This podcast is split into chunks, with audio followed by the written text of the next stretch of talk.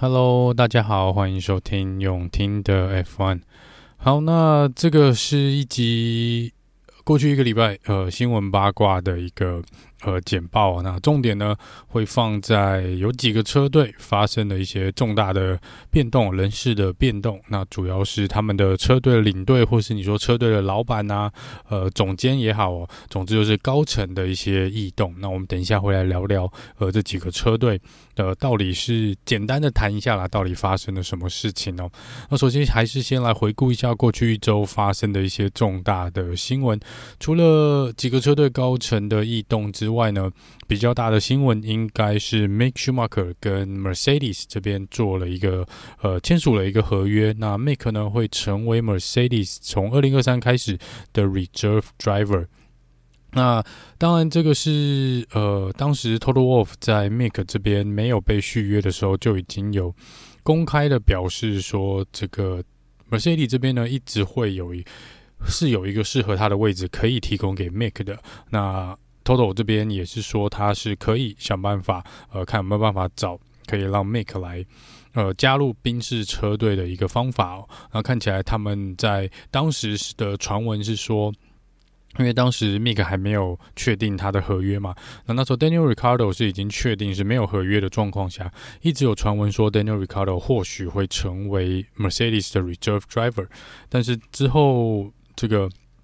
Mick 没有合约之后，Daniel Ricardo 又跑回去了红牛呢。那大部分外侧外界的揣测呢，就是认为 Mick 应该还是会加入宾士车队哦。那看起来这边呢，Toto 的速度也是蛮快的哦，直接先把 Mick 先签下来。虽然在短期内呢，Mick 可能没有办法当一个正式第一线的车手来替 Mercedes 出赛哦，但是嘿，呃，在 F1 这个多变的一个市场呢，Never say never，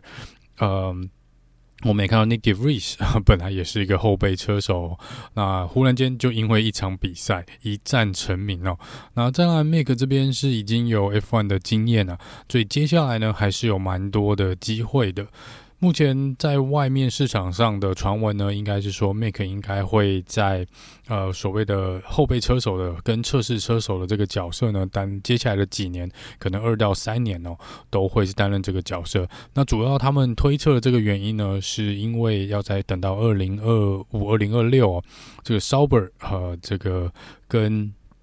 可能奥迪这边的合约正式的启动之后呢，他们才有跟 Volkswagen 这边哦，他们才会有一个比较明确的、明朗的一个呃计划。那到时候呢，也许 Mick 会是他们的呃首要选择之一哦，那就是德国车队，然后请一个德国车手哦。因为到时目前来说，德国车手只有两位嘛，一位是 Nico Hockenberg，跟另外一个是 Mick Schumacher。那 Hockenberg 到时候年纪又会多了三四岁哦，所以 Mick 呢，如果这几年可以。呃，保持跟继续增加一些他在呃 F1 的一些历练哦，透过这个不管测试车手也好，或是后备车手也好，的确还是有蛮大进步的空间的。所以接下来他们就是觉得 Make 应该眼光放长远一点，看看二零二五、二零二六呢，是不是有另外新的机会哦。那这是上礼拜大概比较大的一个新闻的部分了。那另外一个是市场上又有传闻呢，美国的车子制造商哦，福特 Ford，呃，又似乎有一点点兴趣呢，来去再次的回归到 F1 里面哦。那他们之前其实一直以来，呃。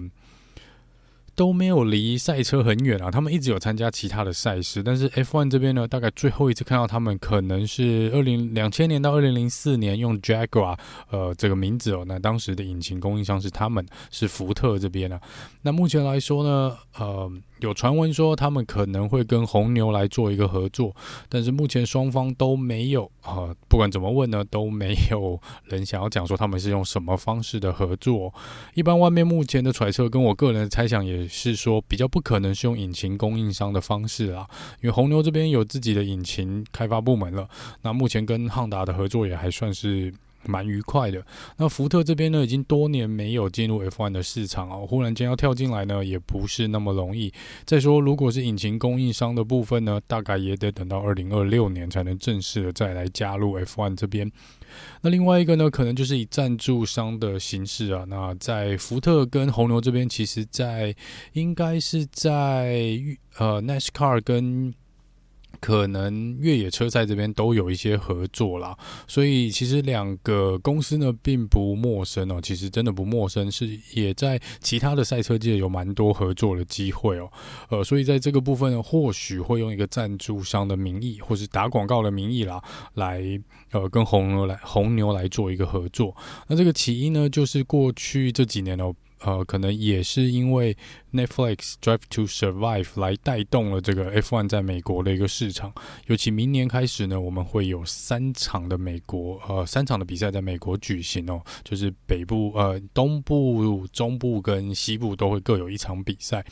所以在这个部分呢，也许福特这边就考量到他们还是有蛮大的一个市场的商机哦，所以又有在考虑是否要再次的回归到 F1。那只是说目前用什么方方式跟什么样的形式来回归到 F1 是还没有呃一定的一个呃是没有公开任何的消息啦。那只是传闻说应该还是会跟红牛来做一个合作。好，那再来就是呃，这个周冠宇呃，在接受访问的时候，他说呢，他觉得去年的表现虽然是他是唯一的新人啊，当然也得到新人奖，但是他觉得还是有蛮大进步的空间哦。那讲到车子性能的部分呢，因为 Alpha 这边是有一点点开高走低的一个状况。那周冠宇这边对媒体的表示是说，他觉得啦，呃。这个是在 Alpha Romeo 在待升级的这个部分呢，他们是是时机上面是有一点点嫌晚了一点点哦。那他们是说，也许明年呢，在这个升级或是改良的这个呃部分呢，可能要在。更精准点，或者更快速一点了，不然他是觉得，呃，虽然后面他觉得后面几场比赛的车子的状况不错，但是有一点点太晚了一点哦。这是周冠宇的一个想法。那在大会这边呢，更新一下，呃，说到周冠宇，就是中国站的部分，目前看起来还是被取消的一个状况哦。那大会这边看起来也没有想要替补，呃，没有想要拿另另外一场比赛来补这个缺，所以看起来。嗯，车队这边可以稍微的放多一个礼拜的假，多一个礼拜的假，这是目前大会所公告的消息啦。呃，这个要改呢，也不是说不可能，但只是随着时间继续往前走嘛。你就是四月份的比赛哦，你真的要做准备，也不是说说举办就举办哦。这个呃，可能也是在未来的一个月内，如果真的想要加赛。我去选另外一个场地的话呢，也是必须要在可能一月底以前啊，也得做一个准备哦，不然不管是卖票也好，或是整个当当地情况的一个准备，呃，更别说如果是街道赛的部分的话，是根本来不及哦。所以这个部分大会这边就来看他们怎么做决定。但目前看起来呢，呃，中国站还是保持被取消，而且没有要被没有任何的备案的一个状况。好，那接下来我们来聊聊这一次的主题哦，呃，有。一共大概有四个车队，算是四个车队，在上个礼拜呢，在二十四小时之内，我们发布了四则的人事命令哦，这是蛮在 F1 比较少见的一个状况啦。大部分是车手大风吹哦，那即便是车手的呃转队或是车手的一个跳槽的一个状况呢，嗯、呃。一般来说也不会那么快同时发生那么多事情哦，这感觉就是各车队都讲好的一样哦。那也有人在。开玩笑说，我也觉得搞不好 Netflix 是有在背后推了一把，说，哎，呃，反正现在放寒假，我们没什么事做，我们搞一搞事情，我们又可以拍一集 Netflix Drive to Survive。呃，那呃这个部分呢，如果你们可以在二十四小时，呃，各车队都轮流来放出这个消息的话呢，一个牵动一个，那我们会有非常大的一个新闻效果。那的确，这的确是让人蛮纳闷的，就是为什么会在二十四小时之内有四个车队宣布他们的人事哦。那其实这个部分，嗯，等一下来各车队来聊一下。那我觉得这倒不是，其实每个都有一点点的关联性在啦。也就是说，如果你 A 公开了公告了这件事情，那 B 可能就会被迫公告他们的车队的一个人事异动，因为 A 跟 B 是有相当连结的。所以这个部分也不要说一定是后面有什么，那我觉得大家可能就想赶在圣诞节之前呢，把所有的东西放一放哦，然后大家真的可以安心的去放一个假哦。那跟这个呃，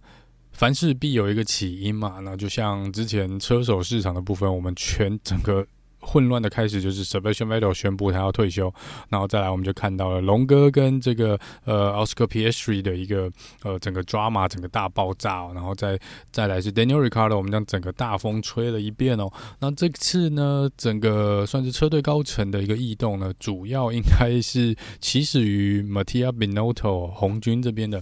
那 Binotto 这边呢，在其实，在最终战结束之后没多久，就提出了辞呈哦。那当然，在外面是说他是被呃他自己提出辞呈，但应该蛮多人都会觉得他应该是有点被逼退的，因为呃过去几年呢，其实真的在他的带领下，红军还是缴不出一张好的成绩单哦。那在那时就有几个人选浮出了台面嘛，那呼声比较高的呢是。Alfa Romeo 的 Favorite Sure，那当然这个中间还有一些传闻啊，我们上次有提到有人就是 Christian Horner 也是在他们的名单上面，还有 McLaren，等一下也会聊到的 Andrea Seidl 也是他们的人选之一哦。更别说他们还去考量了之前的三巨头 Ross Brown 跟 John Todt，呃，这两个都是法拉利的人选名单哦。那在最后呢，呃，法拉利这边呢，最后还是选择了。呃 f a v o r s h i r e 来接替啊 Binotto 的这个位置。那 f a v o r s h i r e 呢的上任日期呢，应该正式上任日期是一月九号哦。那 Binotto，我们看看他过去的历史，他其实呃一直以来，然后过去可能大概二十年喽，呃都是跟着红军这边啊。那他主要一开始是工程师的一个角色，那他就像之前他的前任的前几任的一个这个车队的 Team Boss、车队 Principal、车队领队这边呢，他们也是从底层一路爬这个呃企业的这个楼梯哦，一路一路往上爬上来的。但是你真的要说他是不是一个呃，怎么讲很圆润或是一个非常会去交际的一个人，可能不是呃不是太。太 social 的一个人啊，因为他毕竟是工程师出身的，所以他很多角度呢，可能会跟其他车队的领队看起来不太一样哦。那在这边这个部分呢，其实在当时他接下了这个任务的时候呢，法拉利的高层啊，当时已经换了这个，应该是 Elken，Elken 这边可能对 Benotto 的印象没有很好哦。他其实当时是因为 Benotto 已经被拉拔上来了之后，他才这个 Elkann 才就任这个法拉利总裁的位置，所以在这边他也没有说当下就是把他拔掉，那也给他了一些机会啦。所以 Benotto 在这边呢，基本上从二零一九年做到了二零二二年，当担任这个车队的 Team Principal。那在其实，在内部呢，一直有消息传出来说，他并不是呃这个车队高层的主要想要留下来的一个领队哦。但是我们看看过去呢，其实他一直呃，Benotto 这边有一点点就是呃世代传承的前几任，我们世代传承的一个算是尾声的一个，你也可以说他是一个末代皇帝啦。但是就是他前身这个 everybody，然后这个 Matiacci，还有这个 Domenicali，他们其实都是。呃，从底层，然后慢慢慢慢做上来的，随着红军到处征战，然后呃慢慢提拔上来的，所以在这个部分呢，他有一点就是前承接前面的人，因为他。等他经验够了，他也跟着前面的这几个 team principal 一起做，一起共事，然后慢慢慢慢拉起来哦。那这个呃部分呢，可能是现在红军高层不太想要再选择走的这条路了。所以这次呢，他们就从外面找来了 Alpha Romeo 的 Favourite Sure 来担任他们新的 team principal。那这也是继这个呃二零零。七年，二零零八年以来呢，呃，红军这边第一次找外部，也就是非呃法拉利内部人，呃，来担任他们的这个 team principal。那 Favourite Sure 呢，其实之前就一直跟着这个。呃，算是 Sauber Alfa Romeo 这边，那他也是带 Charles Leclerc 呃进入 F1，前面几年都是由他带领 Charles Leclerc 来进行比赛的，所以两个人在这边呢，其实已经有一定程度的熟悉度哦，然后两个人的相处也相当的不错，我相信这是红军上层呃考量的理由之一啦。那但站在这边呢，FavorSure 的工作也会相当的沉重哦，因为他所背负的呢是。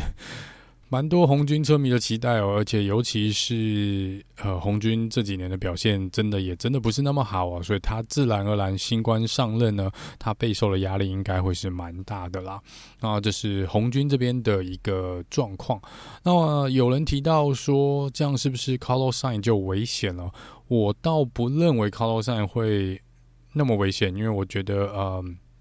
但是他必须要知道说，可能接下来红军呢会有蛮清楚的一个呃第一车手跟第二车手的一个定位哦。我觉得像 Binotto 的一个带领风格呢，他是呃比较好好先生，他可能觉得大家就是不要吵不要闹就好了，我们尽量满足每一位的需求。那我觉得在嗯。更换了这个领车队的领导之后呢，可能车队上层啊也是会希望他们定调一点哦。其实这就是在上个赛季呢，二零二二赛季也蛮多人所去提到的，说为什么红军好像没有呃把肖尔克的事情的位置放在比较前面，就常常很多场比赛呢，他们觉得应该是呃以肖尔克为优先来做处理哦。毕竟其实我们也多次讲到了。红军当时签了肖尔克，主要就是认为他就是新的少主，所以我们才叫他少主嘛。因为他就是接下来红军的一个呃这个世代可能一个主要的领衔者哦。那在这边可能红军在过去一两年呢，给予他的这个重视度可能没有呃大家所期望的那么多，所以接下来我们可以看看呃 Forever Sure 的这个呃新。的管理方式是不是会比较导肖尔克主导一点呢？我们这倒是可以来观察一下的。好，那接下来是 McLaren 的部分哦。那 McLaren 这边呢，其实你说它跟红军这边有没有直接的关联呢？你要说有也是有啦，呃，可能关联性没有那么强，但其实主要就是因为为什么 McLaren 必须要在这个啊？嗯红军发布了消息之后，然后应该是换 McLaren 来发布这个消息哦。然后这边就是关于 Andrea Sido 的一个离职，然后他去加入了 Sauber 担任这个 Sauber 的总裁 CEO 哦。那在这个部分呢，主要是因为当他们知道呃 Fabio Sure 已经确定要离开 Alpha Romeo 的时候，我想这个位置空出来之后呢，呃，我猜 McLaren 这边也有注意到 Andreas Seidl 应该是有被 Sauber 的团团队呢。来做一个接洽哦，因为 Sauber 呢，接下来呢会呃怎么讲？呃，会跟这个呃，因为 Alpha Romeo 的合作会到明年停嘛，那接下来呢，呃，会跟这个。新的车队来做一个共识、一个合作嘛，所以在这边呢，Sauber 可能觉得，哦，我们是该时候要来替二零二六来做一个准备哦，所以这个是因为接下来，嗯，Sauber 会跟奥迪这边来做一个算是策略联盟嘛，那。A n d r e s i d o 的角色呢，就会变得格外的重要哦。所以在个人的角度上面呢，当然以个人来说呢，他这从一个车队的领队，然后被呃现在去担任一个公司一个车队的一个总裁的话呢，那他当然是一个升官的一个状况了。但其实以短期来说呢 a n d r e s i d o 我觉得他也不会过得那么舒适哦，因为一来是。呃，Saber 这边呢还有蛮多事情要处理的，然后你现在可能还要兼任和去管理 Alfa Romeo 的一些事情。那 Alfa Romeo 的表现呢是比 McLaren 要来的差的，那可能在内部的协调上面呢，Andreas Seidl 也得花一些心思去整顿一下目前 Saber 内部的一个状况。那接下来还有就是呢，这个。呃，他主要首首任的一个工作呢，首要的一个工作，就是在一月的时候呢，去帮 Alfa Romeo 先找一个新的 Team Principal，因为他应该不会自己来担任啊，所以这是他上任的第一个工作。但以长远来看呢，这当然是一个不错的位置哦，因为接下来二零二六呢，跟奥迪来这边做一个合作之后呢，应该可以。呃，塞罗这边的角色的位置的重要性呢，应该会更加的凸显出来哦。那我觉得在目前来说呢，他应该就只是去先来做一个打底的动作，然后帮 Sauber 把这个基础给建立好，然后也为了来准备接下来跟奥迪的一个合作。那赛道在过去的经验呢，其实就已经跟 Porsche 呃有过合作，然后他们跟 Porsche 是合作这个雷曼这个赛车的系列哦。那他在之前呢，也跟 Sauber 在 F1 有共事过。那他是之前在那个 BNW 的年代啊，他其实是这个车队的呃一员之呃工工作人员之一哦。所以在这边呢，其实他的经历其实还蛮丰富的。那在之后呢，是被 McLaren 所挖角过去哦。那我们在知道，如果你不太呃清楚呃这个他是一个怎么样的角色的话呢，就把它想成很简单的，我们去想呃，如果你知道过去 McLaren 从龙哥加入 McLaren 那个时代，就是其实 McLaren 跟红军这边有蛮像的一个状况。呃，有兴趣的可以去听我之前有做，应该是在二零二二今年年初，我们有做一个车队的一个简介的时候，应该可以知道，McLaren 在过去也是一个 F1 的王者车队之一哦。那其实也是跟红军一样，在可能两千年和二零一零之前那个。那一个区时间点大概就开始没落，然后之后呢，沉寂了相当大的一段时间哦，呃，甚至于经历了汉达这个合作失败的一个状况。那 Andreas Seidl 呢，在一路呃，这你就想让他在过去几年把这个 McLaren 呢，从几乎是谷底呢拉到现在这个我们所谓的木瓜车队，然后呃，看到 Lando Norris，看到之前这个 Daniel Ricciardo 的一个 Carlos Sain，呃，我们把。他也不能说他一手把 McLaren 整个拉拔起来，但是他真的是担任了相当重要的角色。他不但呢算是重建了这个车队的文化，订立了一个新的一个车队的基础，然后他也因为他个人的关系呢，去帮 McLaren 争取到了蛮大一笔的投资经费哦，来去盖他们自己的风洞测试的系这个工厂哦。这个呢，应该明年就可以启用了。所以在这边呢，其实他对 McLaren 的贡献，在过去几年呢是相当的大的。而在这个合约的部分呢，他也是主导 Lando Norris 签长约的主要人物之一哦。他也是呃，向这个车队老板还有股东们建议呢，Lando Norris 是可以留下来的一个车手，值得投资的一个车手。所以在这个部分呢 a n d r e w s i d l 其实呃。以他个人来说，我觉得 Sauber 这边是一个升官嘛，对他来说也是好的。但是对相反的，对 McLaren 这边来说呢，可能呃。短时间内可能会有蛮大的一个呃冲击哦，因为这个我觉得他已经有一点点是呃 McLaren 的一个精神领袖的存在哦，就我觉得不亚于不逊于这个 Zak Brown 老板他所个人观光环所带领的这个呃 McLaren，所以在这个部分我是蛮有一点点惊讶，说 Andrea s i d e l 他要跳槽的，因为各种情况来看呢，都觉得他跟 McLaren 的相处模式啊，或是整个相容性呢是相当的好的，协调性。也相当的高，呃，我倒是蛮有点点意外哦，他呃选择跳槽，但是你也不能怪他啦。如果这个那么香的牛肉端在你面前哦，这个不咬下去，其实也也说不太过去哦。好，那既然提到了这个 McLaren 失去了这个 Andrew s i d o 之后呢，他们当然也是马上就也宣布了接替 Andreas i d o 的人选哦。那他们是。决定是由 Andrea Stella 来接任这个 Andrea Seidl 的位置。那 Stella 呢，其实是也是一个相当有经验的工程师哦，而且他之前呢跟红军工作了蛮长一段时间的。他在那个期间呢，他有跟 Michael Schumacher、呃 Kimi Räikkönen 跟 Fernando Alonso 都都有合作过，然后他跟他们呢也是算他们的主要工程师之一哦。所以在这个经验 F1 的经验上面呢。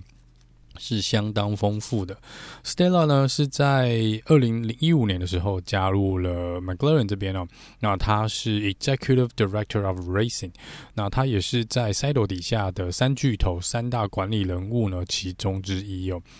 以这个呃，不管是管理者的经验角度，或是参与比赛的经验角度，跟对于车子的运作的熟悉度呢，呃，Stella 其实是。都相当相当的有经验，所以在这边，呃，我觉得 Jack Brown 呃拉提拔他上来呢，从内部拉上来呢，应该是没有问题的。尤其是他在过去的七八年呢，都是跟着 McLaren 哦一路走过来的，呃，也就是他是也是从 McLaren 低潮这样子一路到现在这个慢慢爬起来的一个位置呢，我觉得这倒是蛮好的一个蛮好的一个人选哦，而且他又是跟 Seidl 共事蛮久的，所以我觉得短时间内。内呢，应该在他的带领下呢，整个车队的文化可能不会有太大的改变哦。那我觉得这对 McLaren 来说呢，是还不错的一个状况了哈。所以这是我觉得 McLaren 这边可以值得观察的一个状况。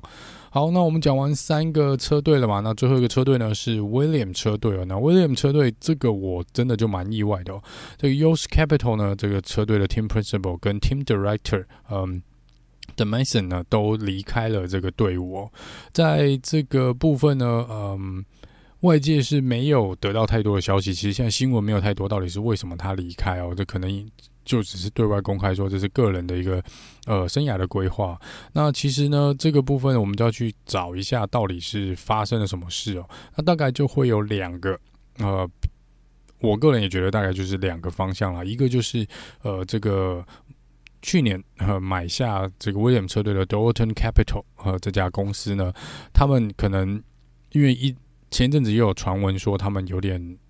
觉得这个投资呢是错误的，也就是他们觉得呃不该再投资更多的。资金呢，来这个威廉车队哦，或许是因为他们觉得威廉车队的表现没有达到他们的要求也好，或是整体的收益呢没有达到他们投资的一个目的。那不管怎么说呢，可能就是 Dorton Capital 的高层呢，嗯，决定呃要做一个改变哦，就是也许他们不想玩哦。这个市场是有消息是说，似乎有可能威廉是要再度面临被出售的一个命运啊。那当然，如果这是呃，Dorilton Capital 想要甩掉呃 William 车队的话呢，那 Capital 的离开呢，倒不那么让人意外哦，因为很快了，你可能就会没有工作，所以这个部分我呃是觉得是有可能的，尤其是威廉车队，其实呃真的过去这一两年成绩其实就被 Dorilton Capital 买下来之后呢，成绩表现也没有很好嘛，虽然这个 X 幺榜呃，有拿到一些积分哦，但是这个表现可能还是不够的突出。那另外一个可能呢，就是 Dorilton Capital 的高层呢，并没有啊、也就是他们会持续的呃投资威廉车队，但是在他们的眼里呢，可能觉得呃 Capital 这个领队呢，这个车队的领队做得不好，所以还是决定要把它换掉。那我觉得不管是一或二这两个。大家外面可能有点揣揣测的一个主要原因呢，都对威廉车队不是一个好事情哦。其实我觉得，嗯，以威廉车队现在的状况呢，你从去年跟前几年的状况到二零二二年，我觉得二零二二年已经有算是蛮大的一个进步了啦。那你当然不可能指望说一个呃长期垫底的车队，然后忽然间谈。马上跳到这个中前半端的一个呃表现哦，这是有相当程度的困难。而且坦白说，我觉得就算 Dorilton Capital 当时应该是有承诺拿出了一大笔钱进来，但我觉得这一大笔钱呢，不见得就代表你可以把 William 车队呃。不管在人事也好，或是在整个硬体设备也好，一次升级到位哦，所以这有些是需要一点点时间的。那我觉得，不管是 Dorilton Capital 想要甩掉威廉车队，或是 Dorilton Capital 觉得他们需要换一个，嗯，这个车队的管理高层来说呢，这对 Williams 来说，我觉得真的都不是一件好事。尤其到现在，呃，已经过了快一个礼拜嘛，那 Williams 车队完全没有其他的消息，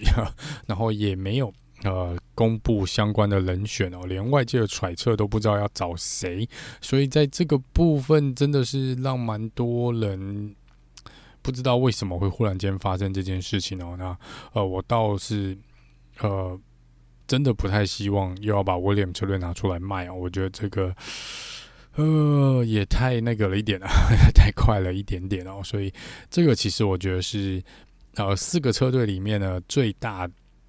对我来说最大的一个意外，我没有想到 William 这边跟 Capital 会马上，呃，才这样子一年、一年两年，然后就就拆。拆伙，我觉得这是让我比较意外的。那 Capital 呢？本来当时他宣布要离开的时候呢，也有蛮多人觉得他应该会去 Sauber 车队哦。那没有想到 Sauber 这边是 Andrea Seidl 过去，但是也许啦，也许 Andrea Seidl 会找 Capital 去当 Alpha Romeo 的 Team Principal 也不一定哦。这个到时候来看看，呃，到底最后 Capital 的去向为何？因为我觉得他是一个不错的一个呃。管理者啦，我觉得以管理车队的方式来说，他是可以和应该是有那个能力，要好好管理一支车队，并且带领那支车队走向一个正面的方向哦。所以我觉得这是 Williams 蛮大的一个损失啦。好，那以上呢是这个前一个礼拜的新闻八卦跟呃这次主要谈的还是这个各车队高层的一个变动哦。理论上应该在年底前啊，圣诞节之前应该都希望都不会有再一个重大的改变哦。好，那上次有提到关于这个二零二三年规则的一些呃简谈呢，可能再往后延一点点哦，因为这次这个忽然间丢出了这个大风吹的一个震撼弹哦，是让人蛮意外的，所以来决定先聊聊这个部分。好，那以上呢是这集用听的 F1，那我们就下次见喽，拜拜。